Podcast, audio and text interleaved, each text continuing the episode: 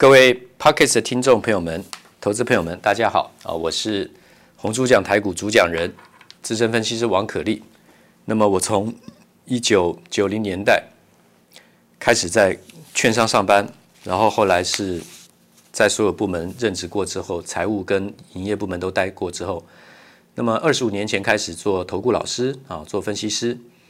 那么到今年第二十五个年头。为什么今天要在讲这个？因为今天大家讨论的热门题材是泡沫 （bubble） 啊，就是股市到底有没有泡沫？台中院的这个创办人刘泰英先生呼风唤雨之前，影响台股半边天以上啊，台湾的重要的财经大员，在李登辉总统主政时代，他说一万五千点就有点太高太高了啦啊！今天那个访问他。我绝对是尊敬、尊重刘太英在专业这部分的地位跟专业。可是时代一直往前推的过程当中，每一个阶段每一个人都要被检验。那这个不能凭感觉在讲，到底有没有泡沫？我今天在盘中东森电话连线解盘的时候呢，我特别针对这个部分我做了说明。那么我必须讲解啊，我必须讲解这个议题。这个呢，也可以算是我们。幼幼班啊，我们红猪讲台股幼幼班的题目，希望大家今天稍微有点耐心听我讲，因为到底有没有泡沫？今天十二月十七号，二零二零年十二十十十二月十七号礼拜四白天十二点二十分盘中连线的时间，我做了这样的说明，有文字，还有我个人的电话报告。关于股市泡沫这议题，哈，我有五个重点，还有台股的指数创高不等于泡沫。有四个重点，你听一听就好，观众、听众听一听就好，当然不必背。而且我讲的东西也是符合常识的东西，并不算专业知识。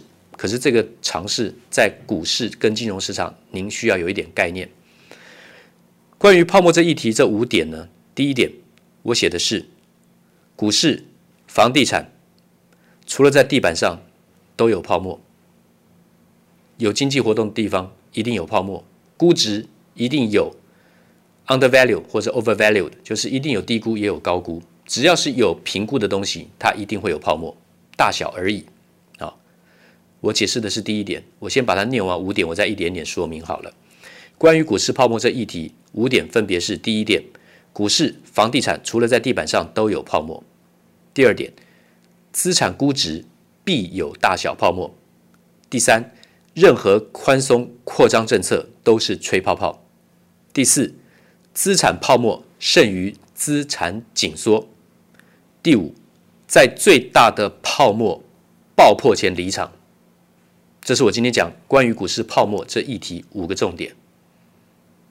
另外的指数创高不等于泡沫，有四个重点，我也先念一下这几个重点：一，五 G 应用带动所有半导体。主次产业升级。二，台湾半导体实力已站稳全球前段位置。三，景气循环由谷底翻扬，未过热，没有过热的意思。四，资金行情尚未拉抬所有族群，是不是像尝试？是的。那是不是金融市场基本的知识？是的。但是对于完全没有概念的投资人来讲，就一定需要知道这个东西。我在分析任何东西，我没有在凭感觉在分析的。各位听众，这点你可以相信我。不管你觉得我分析的如何，对错准确与否，我至少是有根据东西在分析的，还有数字。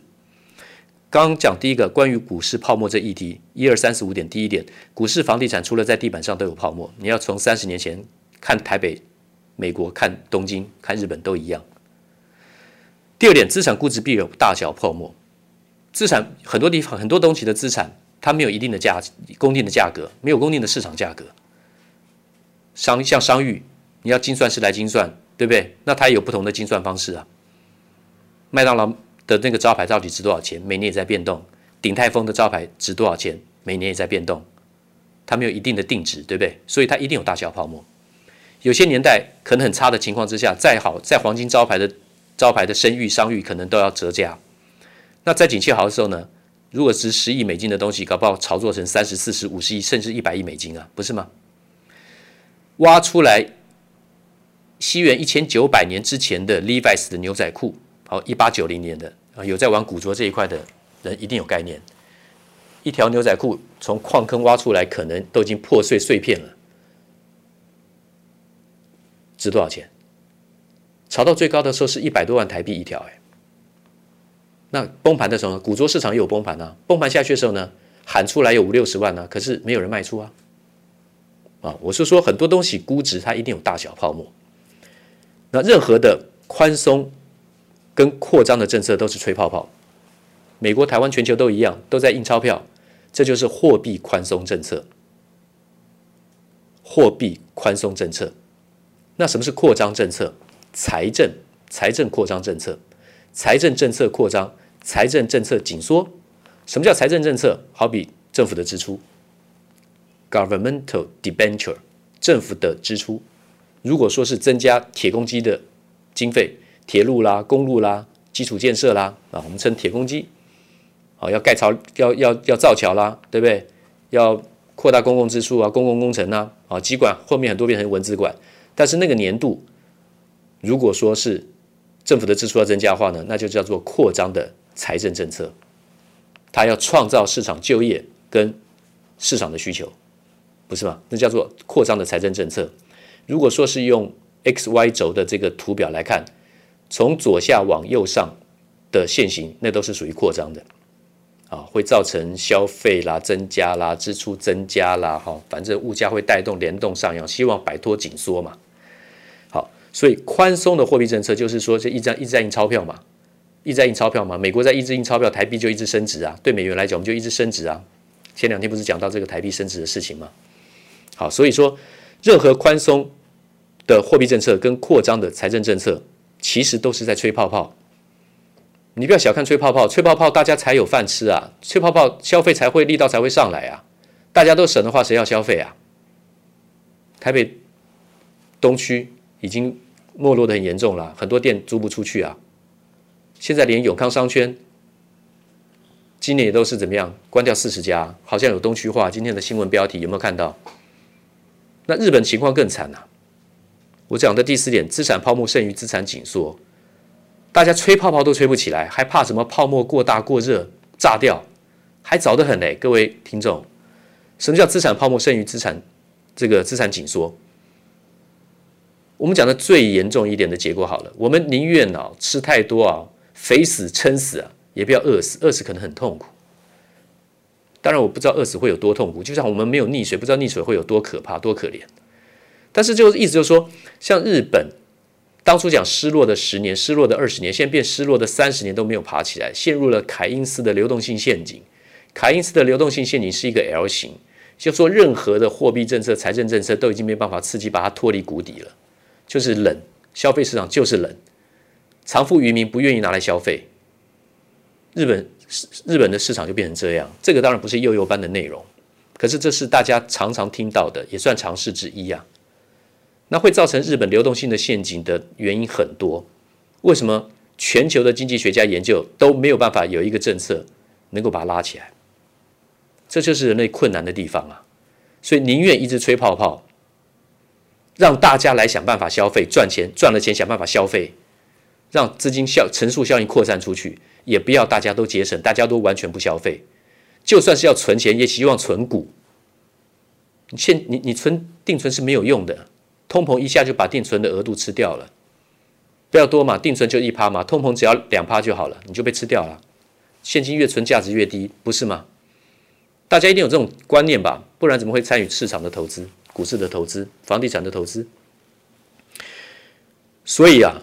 为日本为什么会垮？那是一个很大的议题，我也讲过蛮多次，跟广场协议有关。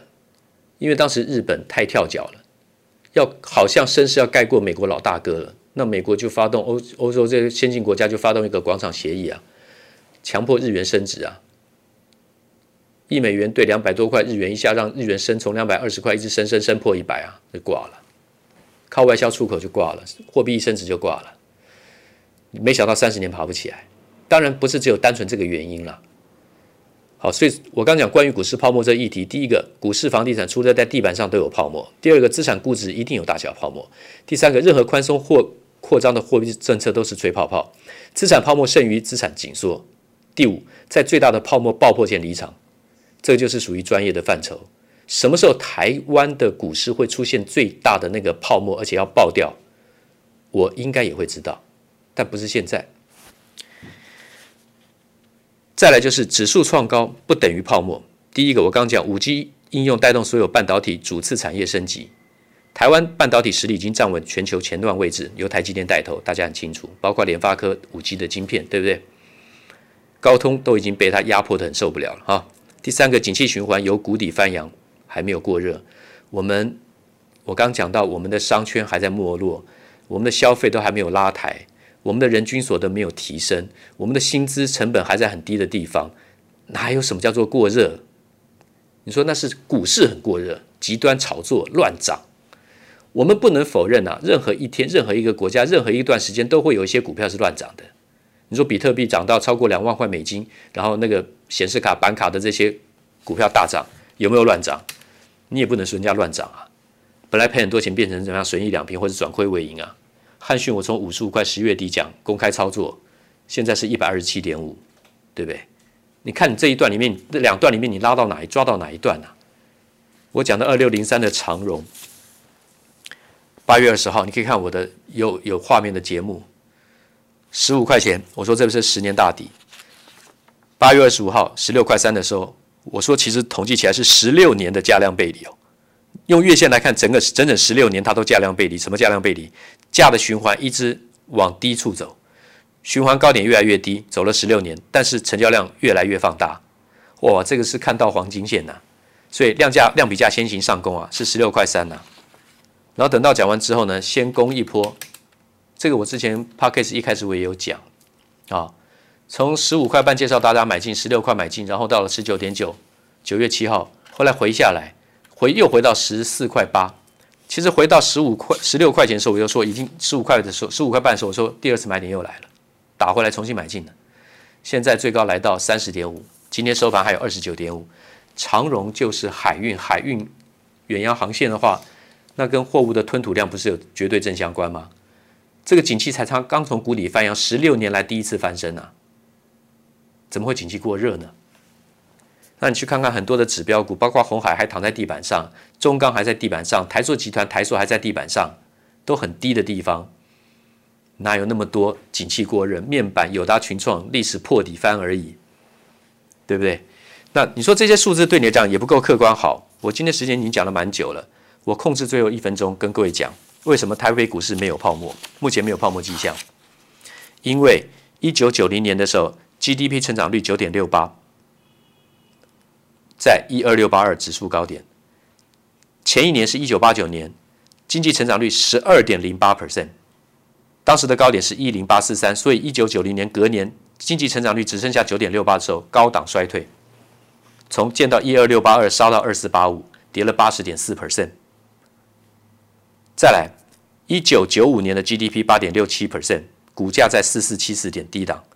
一九九六年的时候，GDP 拉到七点八啊，这个九点五四，指数呢来到了多少？这个七零八四点，从四四七四涨到七零八四点。然后呢，到了一九九七年亚洲金融风暴的时候呢，当年度 GDP 成长率是八点三八，当时的最高。那三年度里面最高，股价来到一零二五六，大盘加权指数从一九九五年的四四七四。到一九九七年的一零二五六，四四七四到一零二五六，指数也翻倍以上了，不是吗？经济成长率呢，没有再拉高了，八点六七，反而到高档时候是八点三八，就崩盘，崩到五四二二点。那时候反应是什么？经济 GDP 成长率从八点三八摔到四点三六，刚好差不多折一半。在一九九九年，等到了两千年网络泡沫的时候，经济成长率只有四点零零六。攻到了一零三九三，但是网络泡沫出现，等到杀到三四一一点，从一零三九三杀到三四一一点的时候，两千零一年的时候呢，网络泡沫跌完之后呢，跌到了三四一一点，从一零三九三跌到三四一一点，经济成长率变负一点六九，所以经济成长率只要在很低的地方的时候呢，股价房地产一定是你发财的买点的地方。好了，那我们再讲最近的两千零八年，马英九先生当选台湾总统的时候，九五八九点高点，当年的经济成长率在两千零七年是六点零三，他是两千零八年当选，可是两千零八年碰到金融海啸，跌到多少三九五五点，变成负二点三三 percent GDP，二零零七年的时候是正六点零三，所以当时是九九九五八九点，跌到三九五五点。你看 GDP 从六点零三 percent 掉到二点三三 percent，所以 GDP 只有在高档的时候，股市才有过热的迹象。那请问一下，现在多少？二零一七年是三点三一 percent，去年呃前年二零一八年是二点七五 percent，然后去年二零一九年是二点六四 percent，还低于前年。现在怎么想来讲，今年二零二零年大概也不过就是二点五、二点六左右。这个地方的 GDP 它不会出现泡沫现象。今天先讲到这里，明天见。投顾逾二十三年，真正持续坚持、专业、敬业、诚信的金字招牌。欢迎有远见、有大格局的投资人加入红不让团队的行列。二三六八八七七九，二三六八八七七九。